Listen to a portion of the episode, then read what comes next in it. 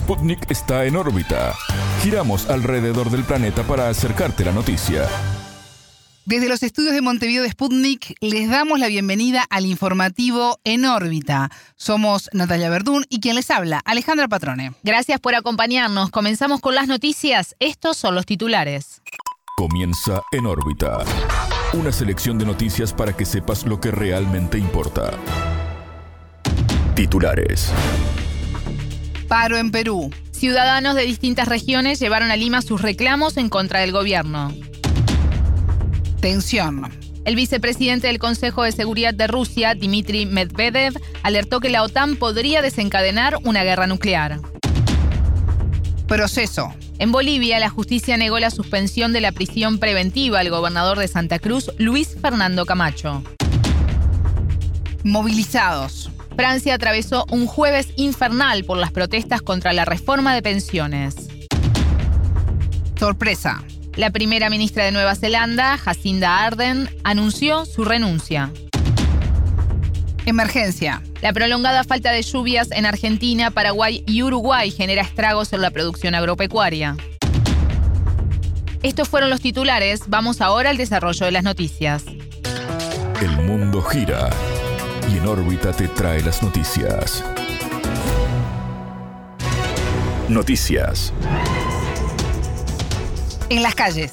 En Perú, ciudadanos de distintas regiones llevaron a la capital, Lima, sus reclamos en contra del gobierno en el marco de un paro nacional. Los manifestantes reclaman por la inmediata renuncia de la presidenta Dina Boluarte, la celebración de elecciones este año y una reforma constitucional. Los delegados insistieron en que no dejarán la movilización social hasta que la presidenta dimita. Argumentan que el gobierno está deslegitimado y no hay democracia en equilibrio de poderes. En las horas previas a la marcha de los cuatro suyos, que los medios denominaron como la toma de Lima, se quemó una sede judicial y la comisaría en Puno y se reportó una nueva muerte. La víctima número 50 es Sonia Aguilar, oriunda del distrito de Ayapata, fallecida por un impacto de bala en la cabeza. En órbita dialogó con la politóloga peruana Eliana Carlín, quien participa del seguimiento a las marchas que llegaron a Lima.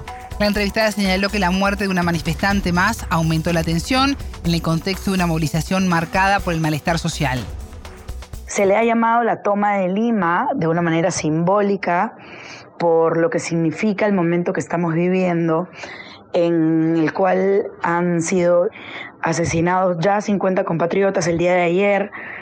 Mataron de un balazo en la cabeza a la policía a una rondera, una chica de 35 años, en Puno, al sur del Perú, con lo que terminamos de contar el trágico número de medio centenar de personas muertas de balas de la policía del régimen de Dina Boluarte. Esta toma de Lima también tiene unas reminiscencias a la gran movilización del año 2000 llamada la Marcha de los Cuatro Suyos, que fue la que precedió, antecedió la caída del régimen de Alberto Fujimori. Entonces, también se le está ah, llamando bajo eh, aquel nombre como, como un recuerdo de, un ejercicio de memoria de lo que significó aquella enorme movilización también a nivel nacional que culminó en Lima.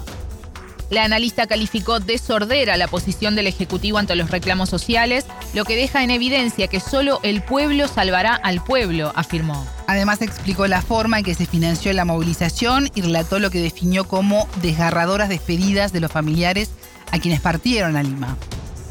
Se han estado difundiendo imágenes de personas muy humildes compartiendo sus, eh, su comida, ¿no? compartiendo lo que cocinan en sus hogares, o comerciantes, vendedores humildes, vendedores ambulantes compartiendo su mercancía con los miles de peruanos que están trasladándose hacia la capital durante estos últimos días.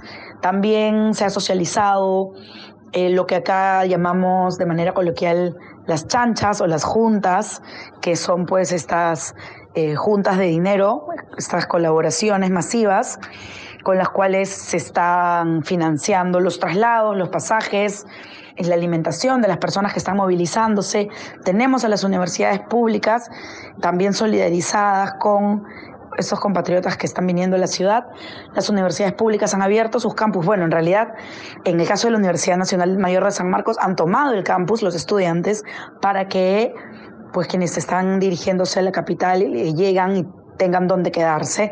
En el caso de la Universidad Nacional de Ingeniería, el rector los ha recibido eh, vestido con su traje de ceremonia de gala y su medalla de rector. Eh, les ha dado la bienvenida, pidiéndoles por favor que pues se cuiden de no tener infiltrados, pero les ha dado una bienvenida muy calurosa, muy cálida, eh, lo cual por supuesto ha caído muy bien entre los y las estudiantes, ¿no? Entonces, esto es una gesta en realidad, es una cuestión bastante épica y es muy conmovedor ver cómo hay imágenes de eh, familiares, eh, vecinos y la comunidad entera despidiéndose entre lágrimas de estas personas que salen de alrededor del país como si estuvieran viniendo a la guerra. Consultada sobre cuánto puede influir la presión social sobre el gobierno de Boluarte, Carlín se mostró escéptica. La analista se refirió a las acusaciones por violaciones a los derechos humanos contra el actual Ejecutivo. Honestamente yo veo un nivel de caradurismo, si es que cabe la palabra, increíble, bastante sorprendente. Creo que ya se saben además eh, muy probablemente juzgados y condenados por graves violaciones a los derechos humanos, lo cual hace que se aferren mucho más al poder para, bueno, en realidad postergar un poco el tiempo en libertad, porque lo que está ocurriendo aquí es gravísimo y sin duda, pues, eh, las instancias internacionales deberían, deberían presionar a que haya responsables por esta masacre. Escuchábamos a la politóloga peruana Eliana Carlín. Tensión. El vicepresidente del Consejo de Seguridad de Rusia, Dmitry Medvedev, alertó que la OTAN podría desencadenar una guerra nuclear. El presidente ruso entre 2008 y 2012 vinculó su frase con el gran envío de armamento de la Alianza Militar Atlántica a Ucrania. Las autoridades de la OTAN, bloque bélico de 30 países liderado por Estados Unidos, se reunirán este viernes 20 en Ramstein, la base militar norteamericana en Alemania. El secretario general de la Alianza, Jens Stoltenberg, pidió desde el Foro Económico Mundial de Davos más armas pesadas y modernas para Kiev. En la cumbre de Alemania estarán el secretario de Defensa de Estados Unidos, Lloyd Austin, y el ministro ucraniano de Defensa, Oleksiy Reznikov. La OTAN, junto con Estados Unidos, se implicaron en el conflicto ucraniano con el envío de grandes cantidades de armas al gobierno de Volodymyr Zelensky. En tanto, el canciller ruso Sergei Lavrov manifestó que Occidente convirtió a Ucrania en un punto de avanzada contra Rusia y Bielorrusia. Por su parte, el presidente bielorruso Alexander Lukashenko declaró que los intentos de Occidente de asfixiar a Minsk y a Moscú han fracasado. Y expresó su satisfacción por los resultados de la cooperación comercial y económica de ambas naciones durante 2022, a pesar de las sanciones externas. Proceso. En Bolivia, la justicia negó la suspensión de la prisión preventiva al gobernador de Santa Cruz, Luis Fernando Camacho. Esto en el marco de la causa Golpe de Estado 1, que investiga el quiebre institucional de 2019 que obligó al entonces presidente Evo Morales a dejar el cargo. Camacho es imputado por presuntos delitos de terrorismo al instar a la población a protestar en contra del resultado de las elecciones favorables a Morales. En ese escenario, junto con su padre, coordinaron con policía y Fuerzas Armadas que no actuaran y dieron al mandatario 48 horas para dejar su cargo. Así lo afirmó el propio dirigente cruceño en una charla con seguidores divulgada por Facebook en diciembre de 2019. Sobre la situación de Camacho, en órbita conversó con Aldo Michel, coordinador del comité impulsor del juicio contra responsables del golpe de Estado de 2019. El señor Camacho está además asumiendo un tipo penal correspondiente a terrorismo que en la tipología del Código Penal boliviano corresponde a 20 años en la cuantía de pena. Pero además, adyacente,mente es responsable de otras acciones en el proceso Golpe 1 y en, en otros procesos que se han posesionado a partir de las acciones violentas que se han llevado en el último paro de Santa Cruz y también en este último tiempo. Hace un día se ha ampliado en el proceso Golpe 1, del cual es sujeto de aprehensión el señor Camacho, dos tipos penales nuevos que tienen que ver principalmente con el genocidio. Esto se ha ampliado en su responsabilidad a partir de la dictación del decreto 4078 que provocó y fue el desencadenante para la ejecución de masacres en Sencata, La Paz, en Sacaba, Cochabamba, en Guayani, en el Pedregal, en Montero. A partir de este decreto que dio carta blanca a militares, se provocaron 39 muertes, persecuciones, 1.500 detenidos políticos y el ejercicio de la violencia y la represión a lo largo de los 11 meses de terrorismo de Estado el único recurso al que ha apelado el señor Camacho, el Comité Cívico de Santa Cruz, Rómulo Calvo y otros, es la generación de violencia. En Santa Cruz se han quemado 27 instituciones, repitiendo y reeditando los actos terribles, pavorosos del golpe de 2019. En tanto, la expresidenta transitoria Yanine Áñez cuestionó a la justicia porque, según declaró, no busca verdad sino venganza. Sus dichos fueron luego de que la Fiscalía ampliara el proceso penal en su contra por la masacre de Sencata en La Paz, donde fueron asesinados al menos 37 personas. La imputación es por los presuntos delitos de genocidio, homicidio y lesiones graves y leves. La verdad y la justicia se verán en el juicio de responsabilidad. Todos los demás procesos son vanos e ilegales afirmó Áñez. El entrevistado explicó por qué no corresponde el juicio de responsabilidad en este caso. El recurso al que han apelado los abogados de la señora, incluso los abogados del señor Camacho, es absolutamente aberrante, fuera de norma, en el orden de que el gobierno de la señora Áñez emergió y fue efecto de una acción inconstitucional. La señora Áñez, en noviembre de 2019, se autonombró presidenta Nunca hubo quórum para que la señora siquiera asuma el cargo de presidenta del Senado. En el proceso denominado Golpe 2 se ha procesado por incumplimiento de funciones y por violaciones a la Constitución a la señora Áñez y otros. Y se ha determinado ya una sentencia preliminar en el orden de que su gobierno, su presencia en la administración del Estado fue absolutamente ilegal, inconstitucional. Por lo tanto, no tiene ningún derecho a un juicio de privilegio, establecido estrictamente en nuestra Constitución para dignatarios de Estado electos, electos por el voto popular. Michelle se refirió además a otras personas implicadas en los hechos de 2019, entre ellos los expresidentes de Brasil y Argentina. Nosotros hemos eh, planteado desde el Comité Impulsor de Justicia junto a las víctimas la necesidad de que además en esta investigación se tome en cuenta a otros responsables. Hay responsables políticos como el señor Carlos Mesa, el señor Tuto Quiroga, el señor Doria Medina, Ricardo Paz y otros.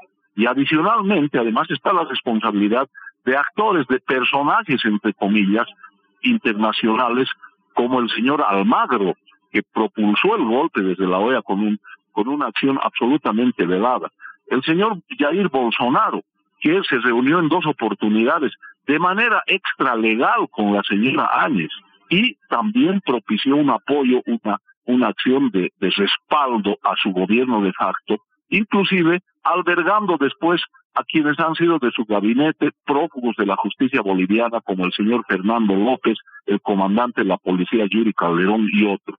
Esta misma condición tuvo el presidente Macri, que envió insumos, que envió pertrechos para la, realización del golpe de la Argentina a Bolivia en un avión federal.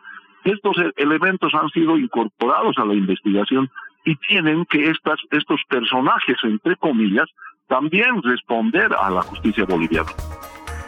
Escuchábamos a Aldo Michel, coordinador del Comité Impulsor del Juicio contra Responsables del Golpe de Estado del 2019 en Bolivia.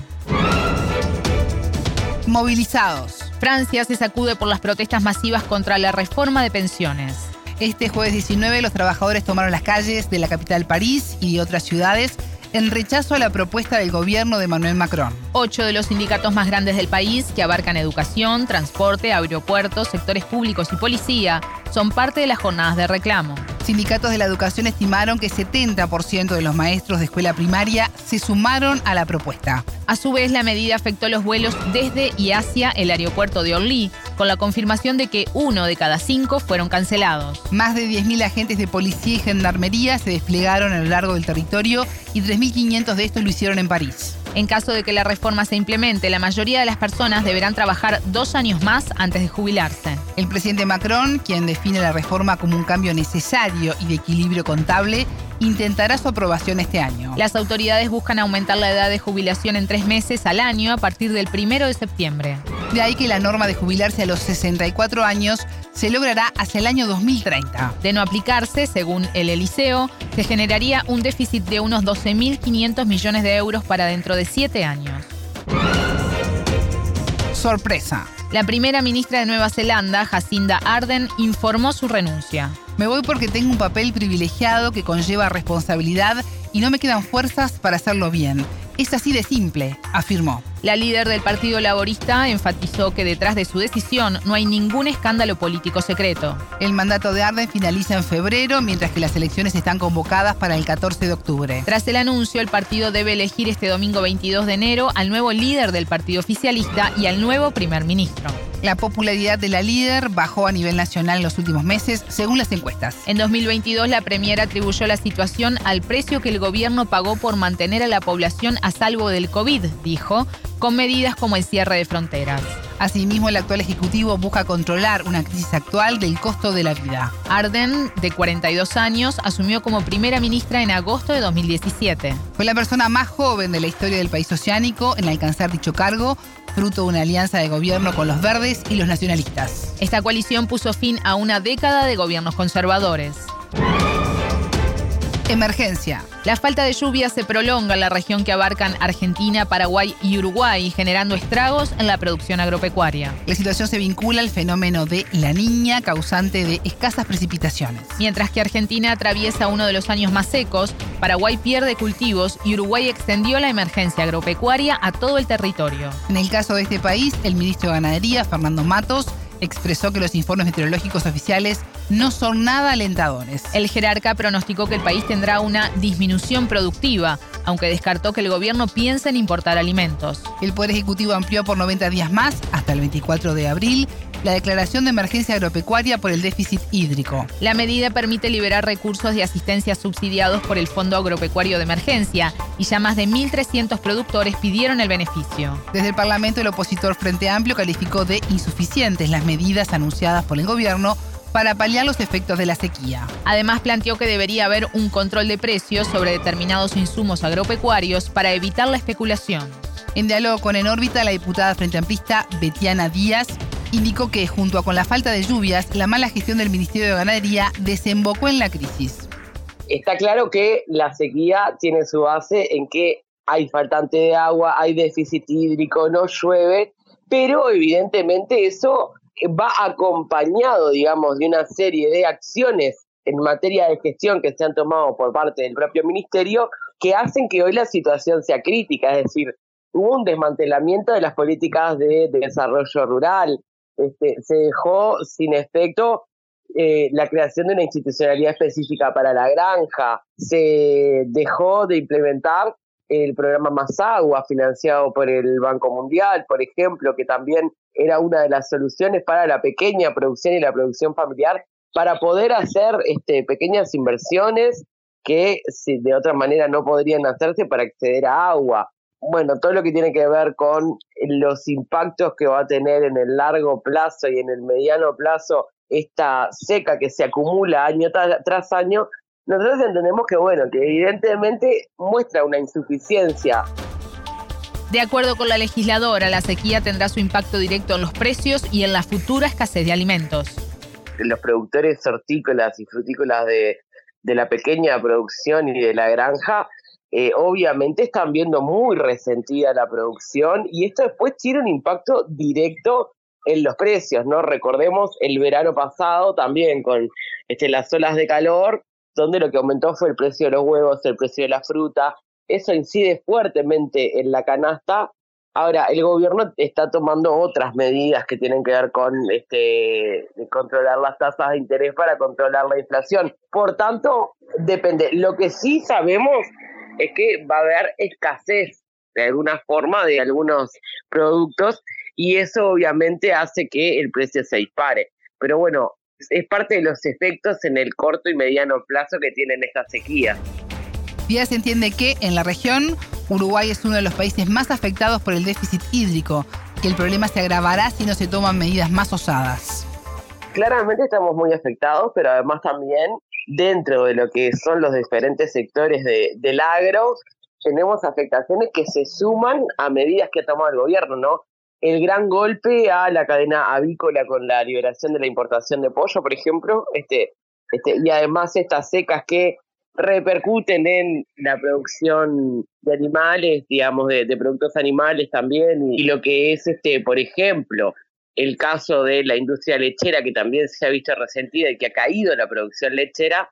Bueno, la situación de Uruguay evidentemente es crítica y es crítica sin medidas que sean muy osadas para poder resolver, ¿no? Salir a repartir agua es algo que es fundamental y muy necesario, pero más necesario es garantizarle a la gente que va a poder asumir, digamos, este tipo de créditos o de medidas con la espalda suficiente como para poder salir, ¿no? Y es lo que no estamos viendo. Entonces, en materia de la región, evidentemente Uruguay, por todo esto que tú mencionabas, sumado a las condiciones, digamos, de políticas públicas que hay para el agro, tiene una situación muy compleja. Escuchamos a la diputada del Frente Amplio de Uruguay, Betiana Díaz. Hasta aquí en órbita. Pueden escucharnos todos los días a las 19 horas de México, las 21 de Montevideo y las 0 GMT por spundingnews.lat. En órbita.